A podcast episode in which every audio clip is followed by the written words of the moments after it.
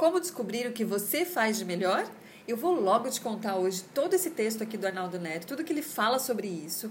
E, claro, no final eu dou os meus recados. Mas vamos, vamos, vamos logo para esse texto incrível que eu adorei, tá? Agora é para você.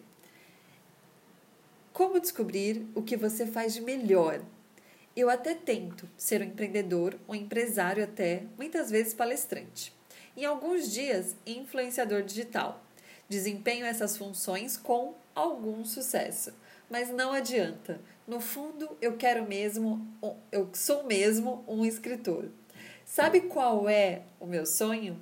Ter alguém para tocar o meu negócio de modo que eu possa apenas escrever. Financeiro, marketing, comercial, toma tudo e me deixa aqui, apenas com papel e caneta. Queria muito também não precisar tirar fotos para posts que eu faço por aqui, pelas redes sociais, aliás, né? Instagram, é, Facebook, LinkedIn.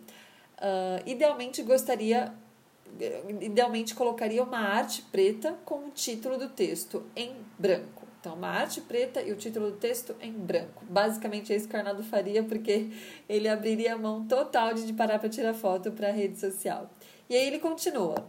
E na legenda, letras e mais letras até explodir o limite de caracteres. Queria, sobretudo, que existisse uma rede social relevante em nosso país, no qual textos seriam o grande produto, no qual escrever seria suficiente. Até agora esse relato foi um desabafo, só que agora o holofote vai para você. Reparou o que eu fiz nas linhas acima? Praticamente uma manifestação do que eu amo fazer e faço de melhor, e um exorcismo do que não gosto e faço pior. E você?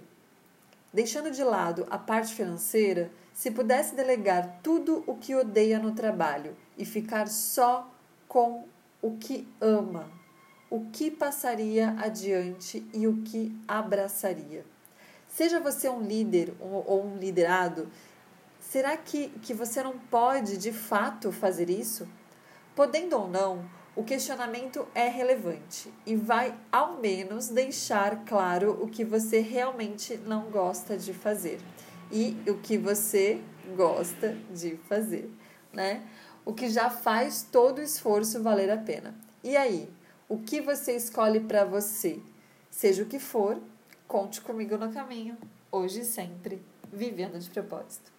O meu recado é muito básico. Eliana aqui falando, Eliana de propósito, né, no, no Instagram, Eliana Nogueira.